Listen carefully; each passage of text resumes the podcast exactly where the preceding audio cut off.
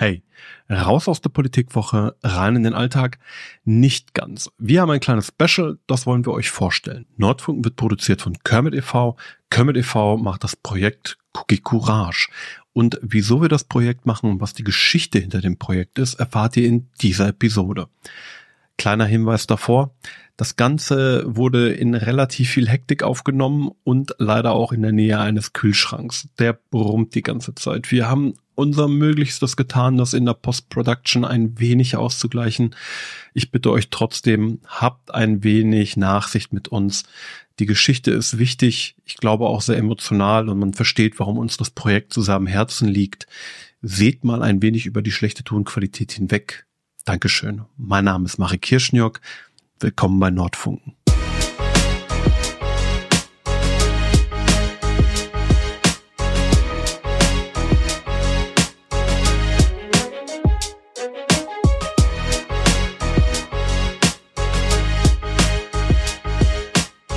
Hi, stell dich doch bitte einmal vor. Hi, mein Name ist Selvi Axünger. Ich bin die Inhaberin des Café Rots im Kaiserstraßenviertel, bin Mama von zwei kleinen äh, Kindern, eins und zwei Jahre alt und habe gleichzeitig aber auch noch einen Vollzeitjob und äh, bin Vollzeit angestellt.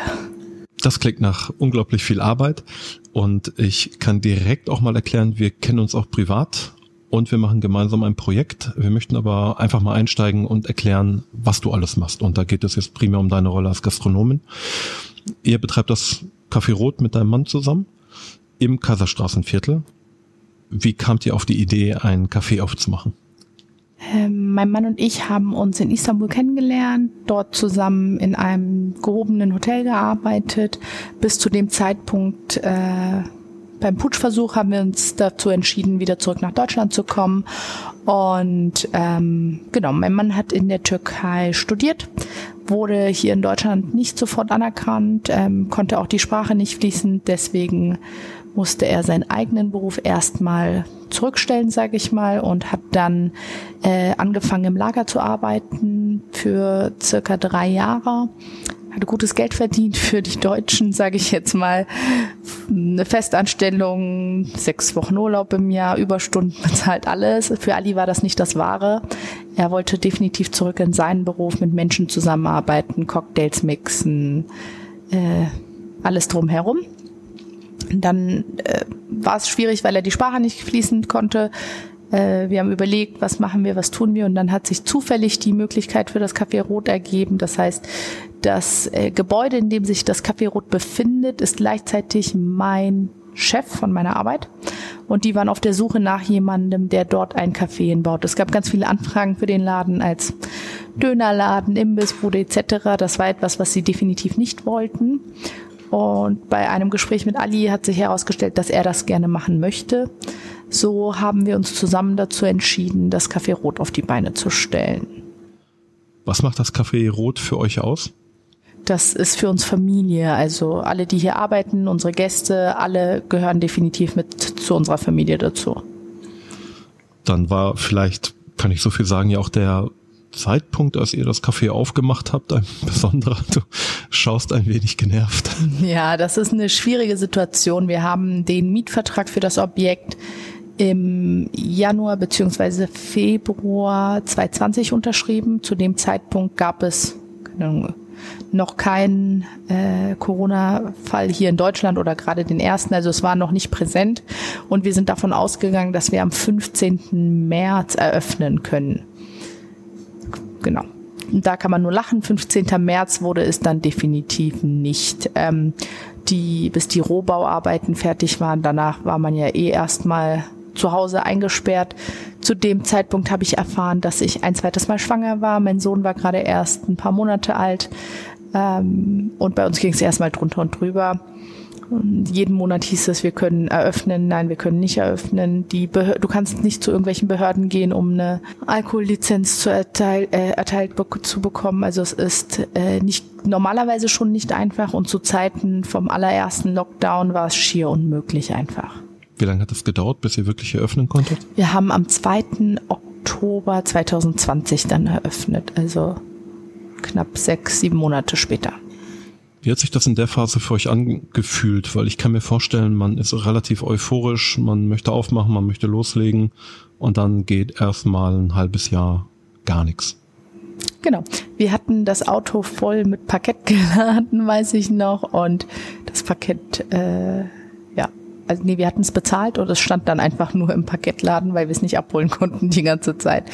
Und ähm, ja, also es, es hieß jeden Tag, es, wir kommen ein Stück weiter, wir kommen ein Stück weiter. Der Architekt muss dieses machen, derjenige muss jenes machen und alle sind aber aufgrund von Corona kein persönliche Treffen, nur dieses. Ähm, du fühlst dich die ganze Zeit immer, als ob du rückwärts läufst. Wir kommen irgendwie nicht vorwärts an, es geht immer nur rückwärts was immer ein furchtbarer Start ist für eine Selbstständigkeit oder ein Unternehmen. Aber ihr habt tatsächlich aufgemacht. Äh, wie hat sich dieser Moment für euch dann angefühlt nach all der Zeit? Das war sehr schön. Also Ali und ich waren an dem Tag super glücklich, als wir sagen konnten, wir sind da, hallo. Ähm, genau, also wir waren super glücklich. Ich erinnere mich noch ganz genau an den Tag der Eröffnung. Mein Neffe und meine Nichte haben die ganze Zeit ähm, so kleine Papierkellnerblöcke beschriftet. Diese waren zu dem Zeitpunkt, lass mich nicht lügen, zweite und dritte oder erste und zweite Klasse, irgendwie sowas. Und haben dann darauf geschrieben, ja, äh, unserer Tante gehört das Café Rot, bitte kommt vorbei. Und das haben die irgendwie zehnmal geschrieben und hier in der Straße immer jedem in die Hand gedrückt, kommt doch bitte vorbei, auch den Gästen, die nebenan beim Weinladen, beim Gregor saßen irgendwie. Und das war ein sehr schöner Tag einfach. Ich war zu dem Zeitpunkt schon hochschwanger und ähm, es war einfach ein tolles Gefühl, sagen zu können, wir haben es jetzt geschafft. Auch wenn es dann knapp vier Wochen später wieder hieß Adieu. Genau, das war quasi vor dem nächsten Lockdown über den Winter damals. Was macht das mit einem? Man hat so lange gewartet, möchte aufmachen, man macht auf, man erlebt, wie ein Laden tatsächlich funktioniert und muss dann wieder zumachen.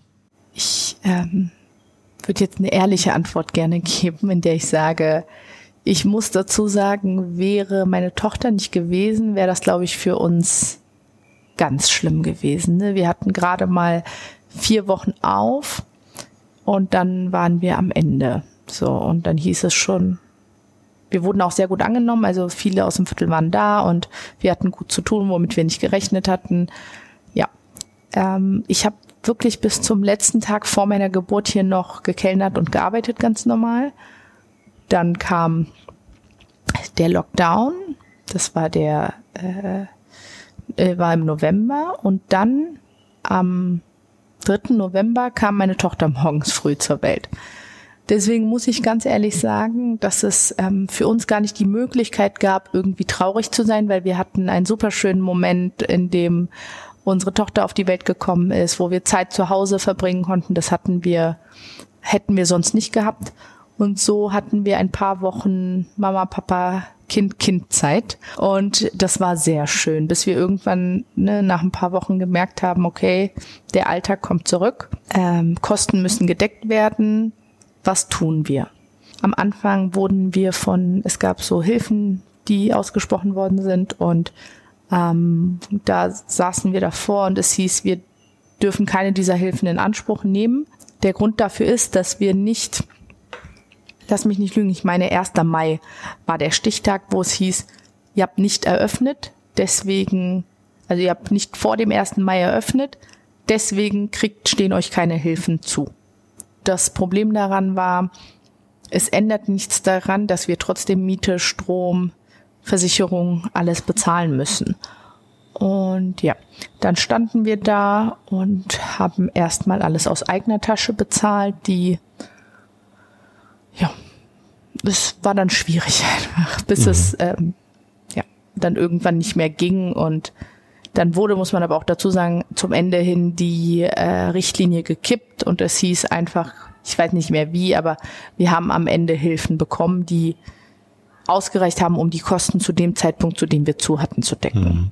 Ihr habt aber auch relativ ja schnell dann reagiert und einen Straßenverkauf angeboten.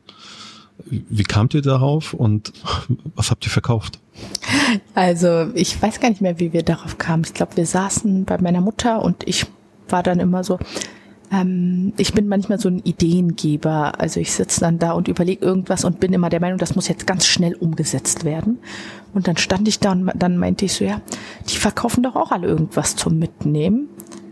Und dann dachte ich mir, das Wetter ist kalt. Hm, also, was haben wir gemacht? Ich meine, dass wir am Anfang Donnerstag, Freitag, Samstag, drei Tage die Woche von 12 bis 17 Uhr Kaffee und Kuchen zum Mitnehmen angeboten haben. Das lief aber recht gut. Dann haben wir das ausgeweitet auf Mittwoch und Dienstag und so, dass wir am Ende nur noch den Montag zu hatten.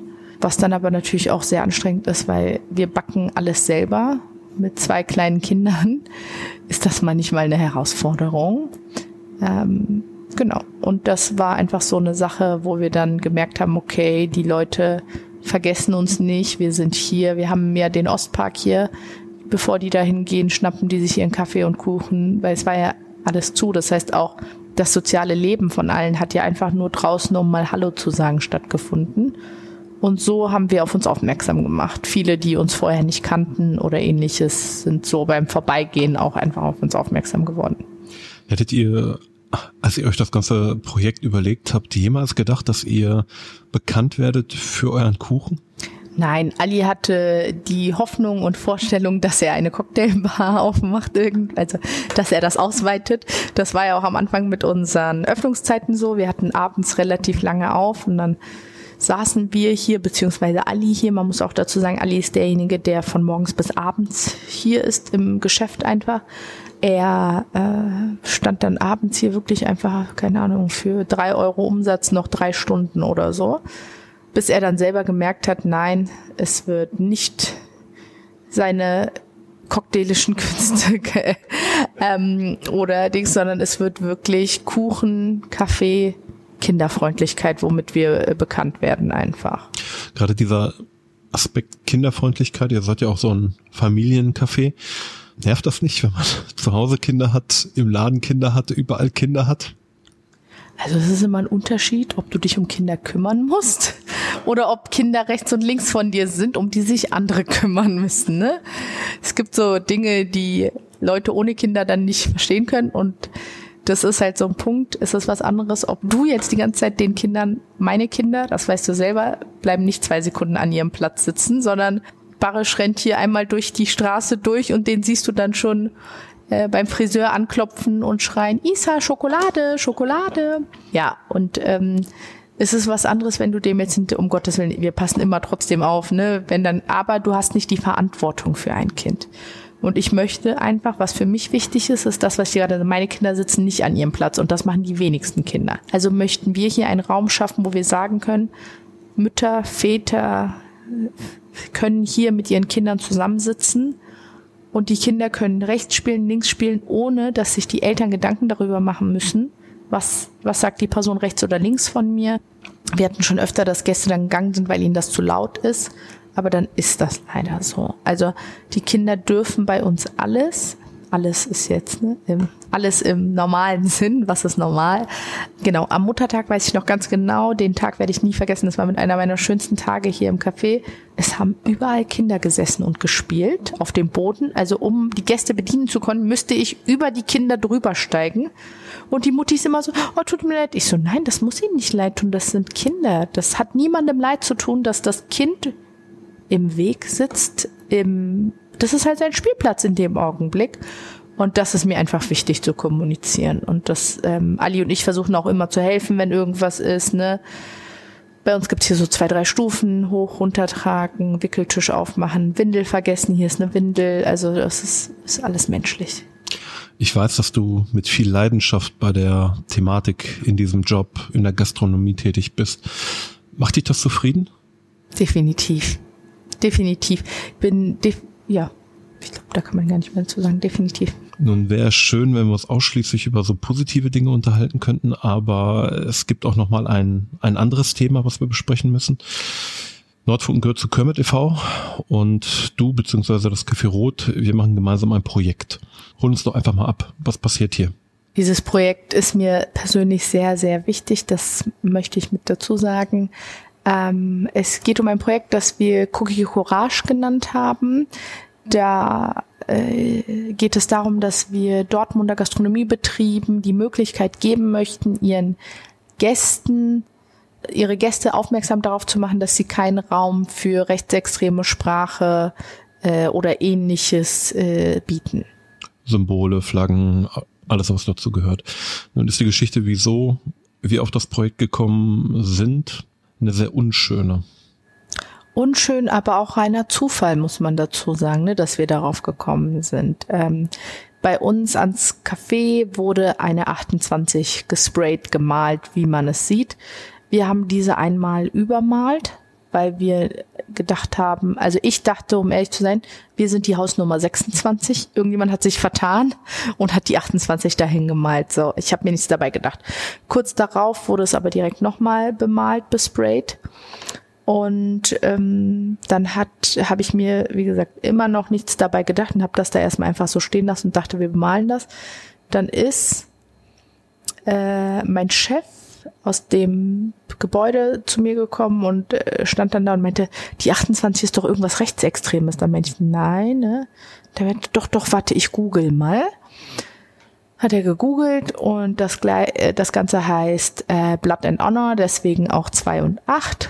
Kurz darauf, ich glaube sogar am gleichen Tag, haben du und ich uns im Café getroffen und dann waren wir ja sogar noch zusammen draußen und haben geguckt und du warst auch so völlig und ich wusste aber gar nicht, worum das geht. Also es war so eine, ich wusste nicht, dass mich jemand gemarkert hat, um ehrlich zu sein. Ich habe damit nicht gerechnet. Vielleicht auch einfach, weil ich nicht damit gerechnet habe.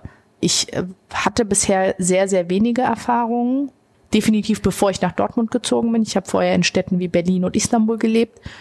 Und ähm, dort wurde ich, wurde ist mir sowas bisher noch nicht passiert. Und äh, daraufhin war das so ein bisschen dass wir einmal überlegt haben und uns angeschaut haben. Wir haben das zur Polizei gegeben, wo man aber, man weiß nicht wer, wie, wo, was. Es wurde einfach zur Kenntnis genommen. Ähm, kurz darauf habe ich noch ein zweites äh, Ereignis gehabt, äh, was mit äh, Rassismus zu tun hatte, was jetzt nicht unbedingt hier im Café passiert ist, aber außerhalb, was mich sehr mitgenommen hat. Und darauf hatten wir leider noch eins hier im Café und dann habe ich gesagt, das geht mir gerade gegen den Strich. Und dann habe ich ähm, dich, Marek, Ismail, das ist mein Schwager, gleichzeitig Junaid und Shazir zusammengetrommelt und äh, doch geguckt, ob wir nicht irgendwas zusammen auf die Beine stellen können, wo wir uns positionieren, dass wir irgendwas machen. Ich finde, wenn jeder einfach nur rumsitzt und sich jetzt anguckt und sagt, ja, das ist halt so, kommen wir keinen Schritt weiter. Und dann daraufhin haben wir uns getroffen. Du bist gebürtige Berlinerin.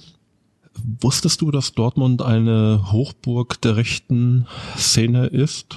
Nein, das wusste ich nicht. Ähm, nein. War das für dich überraschend, als du dann festgestellt hast, dass das ja ein sehr aktives Thema in der Stadtgesellschaft ist? Definitiv. Ich habe mir ich gefragt, ähm, warum das gerade hier in Dortmund so ist. Ich wohne ja hier im Kaiserstraßenviertel, wo ich das nicht so miterlebt habe bisher. Meine Schwester lebt in Dorsfeld, äh, wo das auch schon anders ist. Äh, und äh, genau, also ich habe das nicht so auf dem Schirm gehabt, weil ich irgendwie gemerkt, also gefühlt gemerkt habe, dass der Ausländeranteil doch hoch ist. So, also ich kann es jetzt von Prozentzahlen nicht sagen, aber ich hatte halt irgendwie das Gefühl, so, dass das jetzt hier nicht so das Thema ist. Und im Nachhinein muss ich halt leider sagen, dass das anscheinend doch ein sehr großes Thema hier ist. Ja, leider, leider. Als du identifiziert hattest, was die 28 bedeutet, hast du ja sicherlich auch viele Leute in deinem Umfeld angesprochen, Kunden angesprochen. Wie haben die Leute reagiert? Die meinten erstmal, hä, warum denn 28? Das ist doch die 88, haben alle zu mir gesagt. Und dann habe ich erklärt, nein, 28, 2 und 8, B und H und habe es dann nochmal ne, auf Deutsch auch übersetzt, Blut und Ehre. Und äh, dann meinten alle so, ach so, ja, stimmt, jetzt ergibt das Sinn. Aber wirklich klar war das niemandem. Mhm. Aber wir wissen es, also das heißt, wir wissen es ist, es ist jetzt klar für uns, was vor ein paar Wochen noch für uns, für mich einfach nur eine andere Hausnummer war. Ja, so funktioniert das leider oft. Ähm, was machen wir jetzt mit Cookie Courage? Was machen wir mit Cookie Courage? Vielleicht möchtest du das lieber erläutern? Nein? Nein? Äh, Also der äh, Sinn des Ganzen ist, dass wir Gläser mit bunten Cookies befüllen. Bunt, genauso wie Dortmund auch ist. Ne? Hier leben große, kleine, dicke, dünne, schwarze, braune, weiße, blaue Menschen, sage ich jetzt einfach mal. Und deswegen wollten wir unbedingt bunte Cookies haben. Zusätzlich sind unsere Cookies vegan, weil wir der Meinung sind, wir wollten niemanden ausschließen aufgrund einer Allergie, einer Vorliebe etc. Das ist egal. Äh, wir wollten, dass sie zugänglich für alle sind. Und diese Cookies werden in ein schickes Cookie-Glas äh, gepackt, welches vorne nochmal mit dem Logo von Cookie Courage äh, bedruckt ist, wo auch nochmal ein Link zu unserer Webseite führt. Ähm, und das werden wir in äh, mehreren Dortmunder Betrieben verteilen und diese dürfen das dann kostenlos an ihre Gäste verteilen, um Aufmerksamkeit darauf zu erregen, dass sie sich positionieren und dass sie äh, Aufklärungsarbeit, so wie du es ja auch schon mal gesagt hattest, gegen die rechtsextreme Sprache, Flaggen, Skizzen etc. führen. Du hast bei uns im Projekt die Kommunikation mit den anderen Gastrobetrieben übernommen. Wie sind da deine Eindrücke? Wie kommt so ein Thema an? Nicht so gut. Also ich saß mehrere Abende da und habe zu Hause geweint ähm, ich bin aus dem einen Geschäft raus und ähm, bin die komplette Kaiserstraße weinend, also wieder in den Laden gelaufen, weil der das Geschäft zu mir gesagt hat, ja, also ich bin zwar nicht zuständig dafür, das ist mein Neffe, aber wenn du mich fragst, würde ich das nicht machen. Dann habe ich halt gefragt, warum, weil mich das einfach interessiert. Da meinte er ja, also er selbst wäre sehr linksorientiert und wenn er in einem Geschäft einen Aufhang oder etwas gegen Linke sehen würde, würde er nicht mehr in das Geschäft gehen. Dann habe ich daraufhin gesagt, ja, aber das ist ja auch der Sinn, also das heißt der Sinn, wir ne, möchten uns ja positionieren. Ja, aber dann verdienen wir ja weniger Geld. Dann habe ich daraufhin gesagt, glauben Sie wirklich, dass ein Rechtsextremer kommt und bei Ihnen ist? Hat er gesagt, ja, das weiß er auch, das sieht er auch an den Tattoos etc. pp. Aber er würde auf das Geld davon nicht verzichten wollen. Und für sowas habe ich kein Verständnis. Man muss vielleicht einfach kurz dazu sagen, das Café Rot trägt sich, also finanziell ist es jetzt nicht so, dass ich sagen könnte, ich könnte auf jeden verzichten etc. Aber ich würde niemals und niemals soll man nicht sagen, aber ich gehe zum jetzigen Standpunkt nicht davon aus, dass ich lieber das Geld von einem Rechtsextremen annehmen würde, als zu verhungern hört sich jetzt so extrem an. Wir leben in Deutschland, hier verhungert hoffentlich nicht so viele Menschen wie woanders. Aber genau, also ich, ich hoffe, ich konnte gerade erklären, was ich damit meinte. Und ähm, da meinte ich ja, aber es ist doch wichtig, dass wir uns gegen die positionieren und dass wir zeigen, nein, meinte er, es ist äh, das Geld da, das dahinter steht, wäre wichtiger.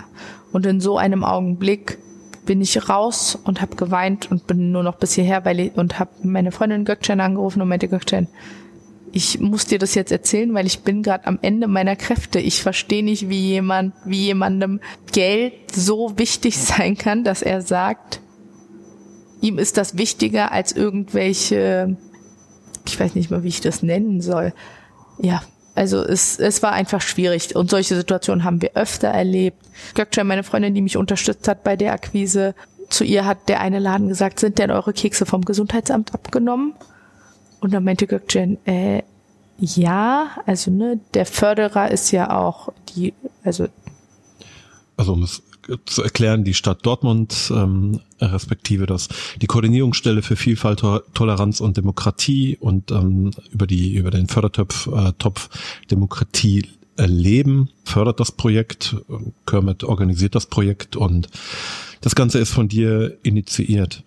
Ich weiß aber es gibt ja auch viel, viel Positives zu berichten. Also das Definitiv, sind natürlich nein, negative auch. Eindrücke, aber die sind ja, also es ist nicht, nicht, nicht nur so. Nein, es ist einfach nur, es war schwieriger, als ich es gedacht habe. Ich bin nicht davon ausgegangen, dass es so viel Überzeugungsarbeit kostet. Ich bin davon ausgegangen, wir, es hat nichts mit Politik zu tun. Ich verstehe immer, wenn sich jemand nicht für Politik ähm, positionieren möchte.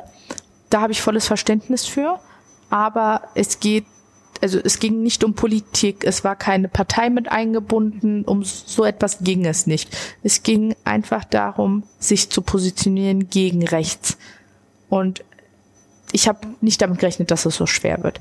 Ich habe aber von ganz vielen Leuten äh, Hilfe bekommen, wo sie mir einen Background gegeben haben, wo sie ähm, die Hoa aus dem Nosch, äh, genau, ihr und Stefan gehören zusammen, der Hexenkessel, das Nosch und das Monchi.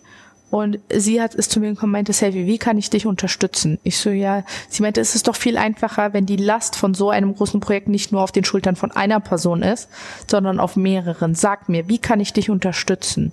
Ich habe neue Freunde dadurch gewonnen. Ich ähm, die ganzen Betriebe, die mitmachen, viele haben bin ich schon einfach so mal vorbeigefahren, um mal Hallo zu sagen, Kaffee zu trinken die sagen, nein, natürlich sind wir dabei. Manche sind auch völlig erschrocken. Wie, hä, warum macht da denn jetzt jemand nicht mit? Da haben die dann kein Verständnis dafür. Also ich habe einen sehr schönen Austausch und Dialog mit Leuten durch das Projekt gewonnen. Und ja, das ist das Tolle daran. Wir starten diesen Freitag mit einer, mit einem Straßenfest bei euch vom Laden am Robert Koch Platz in der Robert Koch Straße. Das war deine Idee. Wie, wie kamst du darauf, dass wir so eine Veranstaltung machen? ich finde, zu so einem schönen Projekt gehört auch eine schöne Veranstaltung dazu. Ich möchte halt so viel Aufmerksamkeit wie möglich auf das Projekt lenken. Und äh, wie, und dann dachte ich mir, man kann das halt gut verbinden. Die Kinder hatten in der letzten Zeit durch die Corona-Pandemie einfach auch sehr schwer. Genauso wie die Eltern. Also das ist, äh, ne, aber es ist halt immer Freunde nicht treffen können, jenes etc. Keine Zusammenkünfte. Und dann dachte ich mir, man kann das sehr gut miteinander verbinden, indem wir sagen, wir machen ein Fest für die Kinder, für die Eltern, bei dem wir auf das Projekt einfach aufmerksam machen. Also wenn ihr irgendwo auf der Straße demnächst Sprayungen seht mit Cookie Courage, dann wisst ihr, dass wir ganz viel Hilfe haben von Leuten, die komplett durch die Stadt laufen und uns unterstützen. Und das Fest, das hier stattfindet, soll einfach nochmal so einen Augenschein darauf werfen, wo auch ähm, viele einfach dann, weil wenn ich selber vor Ort bin, kann ich, wie ihr wahrscheinlich merkt, spreche ich sehr gerne, kann ich nochmal einzeln jedem erklären und jeden Mensch, den ich für mein Projekt gewinne, da bin ich glücklich drüber. Und das während so einer Veranstaltung zu machen, ist viel schöner, weil die Leute sowieso alle ausgelassen sind. Die Kinder dürfen auf der Hüpfburg spielen, sich schminken lassen. Die Eltern sitzen da und äh, sind glücklich, weil ihre Kinder glücklich sind. Und dann ist es für mich einfacher, jemanden für mein Projekt zu akquirieren. Nun musstest du dich fast leider auch viel mit der Thematik Rechte in Dortmund, Nazis in Dortmund, rechte Sprache, Symbole, all diese Themen beschäftigen. Hat das deine Sichtweise auf die Stadt, auf die Gesellschaft innerhalb der Stadt verändert? Nein. Ich, äh, also auf die gesamte Gesellschaft nicht. Ich bin eher ein Mensch, der sagt immer, jeder für sich. Also ich kann nicht alle Äpfel auf einen Haufen werfen. Was ich aber dadurch gemerkt habe, ist, dass ich sage, man kann hier arbeiten, man kann viel dafür tun, damit es nicht noch weiter so geht einfach, ne? Denn wenn niemand irgendwas tut, dann wird das immer so weitergehen und irgendwann wird das die Überhand nehmen. Wenn wir uns aber klar dagegen stellen und etwas dafür tun, es muss ja nicht mal unbedingt so ein Projekt sein, sondern es muss einfach nur klar sein, dass man manchmal seine Gedanken nochmal sammeln muss und kurz überlegt, äh, bevor man was sagt oder sowas ähnliches. Genau. Und das ist, glaube ich, äh, das Wichtige an der Sache. Ich habe jetzt äh, nicht die Vorstellung, dass ich Dortmund als anders beziehungsweise ähm, schlimmer erkenne, als ich es vorher hatte. Wie kommen Menschen, wenn du mit ihnen über das Projekt sprichst, auf dich zu? Ich meine jetzt nicht andere Gastronomen, sondern Kundschaft, dein Umfeld, Freunde. Ich habe das riesengroße Glück, Freunde, Familie und Kundschaft zu haben, die alle hinter mir stehen. Ich hatte, glaube ich, bisher irgendwie nur eine Person, die gesagt hat, oh, warum beschäftigt ihr euch mit solchen Sachen? Geht, macht was anderes, so, da habt ihr mehr von oder so. Und alle anderen, jeder einzelne stand bisher komplett hinter mir, hat gefragt, wie können wir helfen. Ähm, die Mädels, die bei uns im Café angestellt sind, also das sind Studentinnen, die sind kostenlos. Ne? Also ich habe die dafür nicht bezahlt, los und haben Akquise betrieben. Ne? Die sind in einzelne Betriebe rein, haben, weil als einzelner Mensch ist es fast unmöglich. Ähm, die sind in die Betriebe rein und haben nochmal äh, jeden versucht anzusprechen. Die hatten die Idee, bei sich in der Uni nachzufragen, weil ich war nie in der Dortmunder Uni, daher haben die gesagt, ja, da gibt's sieben oder acht Cafés in der Uni, haben dann die Unis, an, also die ganzen Cafés angesprochen und haben versucht, Gökçen hat mich die ganze Zeit unterstützt. Es gab manche Cafés oder so, wo es zum Beispiel an der Sprache, also ich ich spreche zwar Türkisch, aber nicht also Deutsch ist meine Muttersprache und ich kann mich auf Türkisch nicht so gut ausdrücken wie auf Deutsch, wo mein Mann dann geholfen hat, um die nochmal, ne, weil ich, ich schicke Texte auf Deutsch los und alle gucken mich dann an und sagen so, hä, was will die von mir? Genau, also ich habe von meinem ganzen Umfeld ein sehr gutes Feedback bekommen, auch von den Gästen bei uns im, im, im Café, wo ich alle darauf anspreche, ne, wir haben hier am Freitag so ein Fest, das ist Cookie Courage und hier und da und alle so, ja, finde ich super, dass ihr sowas macht, finde ich toll. Und die meinten auch alle, wir brauchten sowas auch mal wieder, ne? Und den Rückhalt, zumindest von denen, mit denen ich bisher gesprochen habe, wie gesagt, bis auf eine einzelne Person, hatte ich von allen und das ist, gibt's immer. Und ich bin super glücklich, dass ich in meinem Umfeld, im Umfeld des Cafés, mit solchen positiven Menschen zusammen bin. Wir danken dir für dein Engagement und ich schieb hinterher Freitag, 27.05. ab 12 Uhr, Robert-Koch-Straße. Kommt vorbei, wenn ihr könnt. Savi, vielen Dank für deine Zeit und vor allem für die ganze, ganze Mühe, die du in das Projekt gesteckt hast. Ich danke euch, dass ihr das überhaupt möglich gemacht habt.